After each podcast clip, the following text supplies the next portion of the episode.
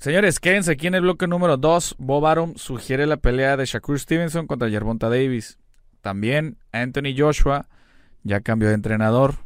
Tyson Fury todavía no confirma el retiro.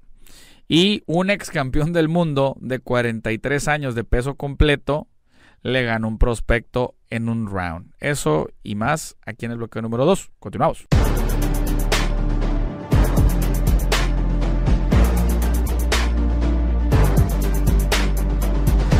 Amigos, bloque número 2, cosas extra ring. Como se los dije ahorita, Anthony Joshua cambió de entrenador. su entrenador original, ay, ¿cómo se llama este? McCatskill, Mac... Joe, no me acuerdo la verdad cómo se llama su, cómo se llama su exentrenador, pero bueno, acaba de cambiarse y se fue con el mexicoamericano Roberto Díaz en Oxnard, California. Ese buen Robert García.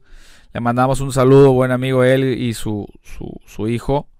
Siempre, pues de repente nos encontramos y interesante. Y pues bueno, Anthony Joshua lo hace con este sentido porque acuérdense que el próximo mes, eh, en teoría, está la pelea, la revancha entre Anthony Joshua y Alexander Usyk en Arabia Saudita. La pelea por todos los campeonatos de peso completo, excepto el del CMB. AMB, OMB y FIF.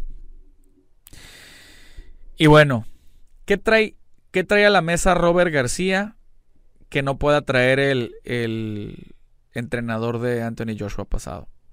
Vamos a dejar algo bien claro. Creo que Anthony Joshua ya ya está en un punto, ojo, no estoy diciendo que está acabado, ¿eh? pero está en un punto donde, ¿cómo decirlo? Es que ya las dos derrotas que tiene, una es porque ya lo no, en teoría lo noquearon de manera técnica y en la otra le dieron una paseada como Dios manda. Entonces, ya perdió de las de en, los dos estilos que se puede perder en el boxeo por decisión o por knockout. Digo, se puede perder por descalificación y por muchas otras cosas, ¿no? Pero en teoría es por knockout y por y por decisión ya perdió.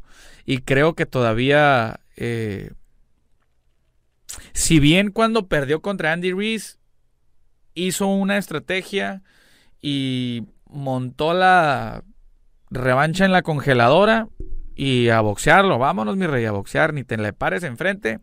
Y así fue como ganó. Y aparte, digo, sin demeritar el trabajo de Joshua, este Andy Reese se la pasaba de pachanga en pachanga, lo agarraban y lo traían de arriba para abajo aquí en México.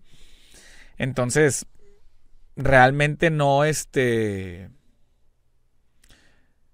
pues, no se tomó las cosas tan en serio. Y la verdad yo veo muy complicado que Andy Reese eh, pronto pueda volver a ser campeón del mundo. No estoy diciendo que no pero pronto está complicado por el nivel. No estoy diciendo que no lo tenga pero hay gente con más nivel que él. Ahora en septiembre del año pasado que y se acuerdan que se los dije señores y estaba Fernando Rentería. El, cuando estaban queriendo hacer Joshua contra Fury y no, ah, bueno, pues vamos a agarrar a Alexander Usyk. Y se los dije, señores, esa pelea está bien difícil y no se me hace raro si le llegan a ganar a Anthony Joshua. Y le ganaron, señores. No fue porque yo lo dije, es cuestión de estilos. En el boxeo hay niveles y creo que Alexander Usyk, independientemente de que sea mi boxeador favorito, eh, actualmente es un, es un peleador sumamente inteligente. Si bien es cierto, de los pesos completos de alto nivel, Alexander Usyk puede ser el más chico. Estoy de acuerdo. Un golpe malo me lo manda a dormir. Estoy de acuerdo. Pero acuérdense que volvemos a lo mismo. El boxeo es de estilos y el estilo de Anthony Joshua, si bien es pegador, pero su estilo es más boxeador. Él fue campeón de hecho, los dos, Alexander Usyk y Anthony Joshua, fueron campeones olímpicos en las mismas Olimpiadas de Londres. Uno en peso súper completo y Alexander Usyk no sé si fue peso completo o peso crucero. Creo fue peso crucero. Y bueno, el, detalle es de que como Alexander Usyk le sacó, la verdad le sacó provecho a su estatura y a su peso que es más ligero que Anthony Joshua y lo boxeó, lo boxeó, lo boxeó, lo boxeó, lo boxeó y le resultó. Robert García puede hacer la diferencia en esta pelea. Yo pienso que sí, pero también al igual que no. Les voy a explicar por qué. No crean que, ah, sí, de los dos lados. No. Les voy a explicar por qué sí y por qué no. El por qué sí, porque Robert García, eh, ante, ante los ojos de la gente conocedora de boxeo, entendemos que el estilo de Robert García es un, siempre es un estilo frontal y es un estilo muy agresivo y entendemos que eso le puede beneficiar a Anthony Joshua con Alexander Usyk para poderlo noquear. Por decisión lo veo bien complicado, pero yo creo que si lo, si lo prende bien, sí lo puede noquear. El problema es encuéntralo. Es exactamente lo que les dije previo a esa pelea. Donde lo agarre Anthony Joshua, lo noquea. El problema es encuéntralo. Y nunca lo encontró. ¿Puede hacer la diferencia Robert García? Yo creo que sí, pero tiene muy pocas posibilidades. Ahora, ¿por qué no puede hacer la diferencia? ¿Por qué? Porque creo que boxísticamente hablando, boxeo puro como tal, boxeo sobre el ring, Alexander Usyk es más completo que Anthony Joshua. Y creo que también él está aprovechando esa fortaleza mental que se le ha ido debilitando a Anthony Joshua después de que lo noquearon y después de que ya le ganó. Entonces sabe que Anthony Joshua tiene que estar cambiando un chip de una u otra manera.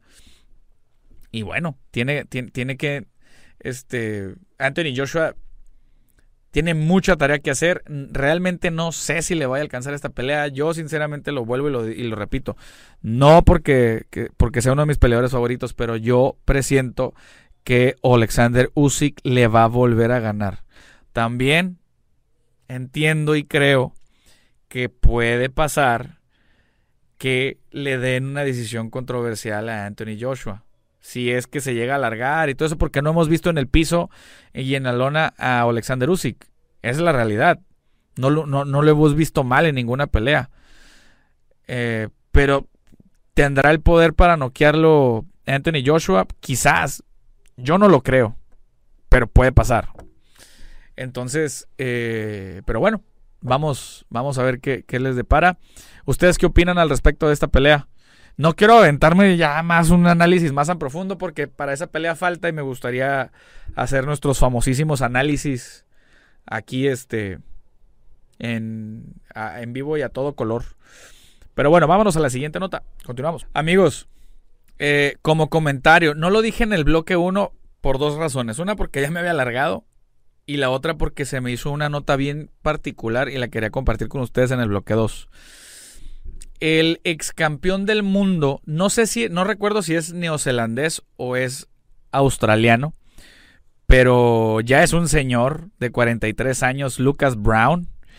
El sábado, en la cartelera de Devin Haney contra George Cambosos, en las de respaldo, noqueó en un round a Junior Fa. Y ustedes dirán, bueno, ¿y esto qué? Eh, porque fue una super sorpresa. En un round se lo acabó. Y estaba Junior Fa. Él era favorito en esa pelea, creo que 20 a 1. O 10 a 1. O sea, era por mucho. Y Lucas Brown, de 43 años, lo noqueó en un solo round. Es algo que se me hace muy interesante y me dio mucho gusto. Digo, no porque le hayan ganado a un peleador, sino porque un ex campeón se levanta de la ultratumba, por así decirlo, sale un tanto de la congeladora y bueno, y vuelve a decir, aquí andamos. Y puede son, y yo sé que le van a dar una oportunidad interesante a, a Lucas Brown.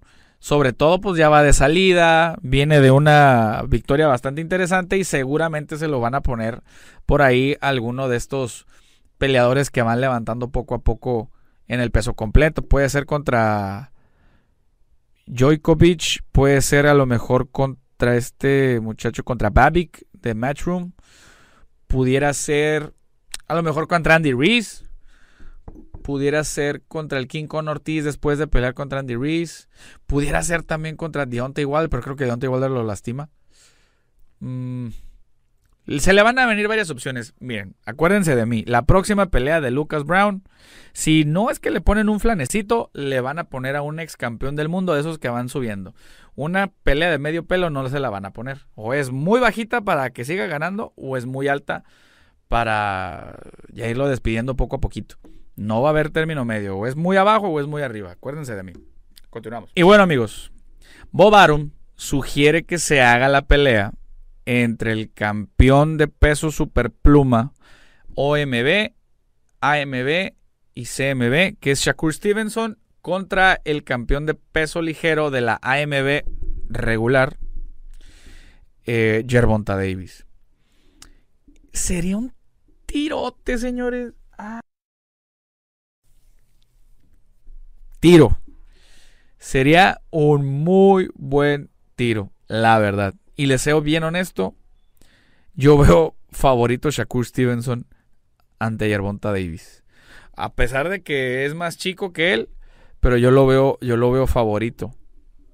Todavía es muy prematuro decir si se va a dar o no se va a dar esa pelea, porque incluso ni Leonard Ellerby, que hasta la última pelea de Shakur Stevenson era parte de su promoción, le llegaron a preguntar en la pelea posterior cuando Yerbonta detuvo a Rolly Romero y le preguntaron, oye, ah, porque él decía que él estaba en otro nivel, Yerbonta, y puede que sí es cierto en la cuestión de los pesos ligeros, pero ¿y qué pasaría si pelea contra Shakur? Y ahí no quiso responder, dijo, no, no, no, Shakur está en otra división, estamos hablando de los pesos ligeros. Ah, bueno. Shakur es más chiquito, en teoría. Pero para mí es mucho, mucho más boxeador que Yerbonta Davis. Y ahí tendríamos un problema, ¿eh? Tendríamos un problemón. Ah, ese sí sería un, tirote. Ya me pusieron a imaginarme. Ah, sería un tirote. Y el detalle está de donde Yerbonta lo llegara a conectar. Se me va la lona Shakur. ¿eh? El problema es que lo pueda encontrar Yerbonta a Shakur. una clase de boxeo, una masterclass de boxeo, como se la dio a Oscar Valdés. Pudiera ser algo similar, ¿eh? Pudiera ser algo similar. A lo mejor no tan amplia la decisión. Yo la veo un poquito más cerrada. Pero todavía ni se va a dar esa pelea. Todavía ni siquiera brinca peso ligero. Y ya ando imaginando cosas, ¿no? Aquí, señor productor Barney. Y ahí luego le preguntan al señor productor por qué le estoy diciendo Barney hoy precisamente. Porque viene demorado. bueno, vámonos a cerrar el bloque 2. Y bueno, señores, eh, fuentes revelan que Tyson Fury aún no confirma su retiro. ¿Qué significa esto? Que todavía sigue contemplando y sigue teniendo los cinturones de peso completo. El del CMB y pues tiene el de Ring Magazine, que eso es como un trofeo, por así decirlo. ¿Qué opinan ustedes al respecto? Eh, y creo que hasta Bob Baron dijo, Tyson Fury por el momento está retirado hasta que lleguemos con una gran pelea y una gran bolsa para él. Hasta ese momento va a dejar de ser boxeador retirado. Creo que tiene razón. Eh, yo creo que no se va a retirar Tyson Fury. Puede que anuncie un retiro temporal, pero tarde o temprano uno siempre vuelve a donde fue feliz. ahora sí que donde fue feliz. La verdad es que no creo, no creo que se vaya a retirar. Eh, yo creo que si estuviera tan convencido de, su retiro, ya lo hubiera anunciado, ya hubiera dejado vacante su cinturón. Y si no es así, es por algo. Pero bueno, ¿ustedes qué opinan? ¿Se va a retirar? ¿No se va a retirar? Si les gustaría verlo pelear, ¿contra quién les gustaría verlo pelear? Déjenmelo saber aquí en los comentarios. También qué pasa con lo de Anthony Joshua, con lo de Shakur contra Yerbonta. Todo lo que opinen ustedes, déjenmelo aquí, lo voy a leer. Y ya después lo comentamos, ¿va? Pero bueno, señores, si no vieron el bloque 1, regresense. Si ya lo vieron, denle para enfrente al bloque número 3. ¡Vámonos!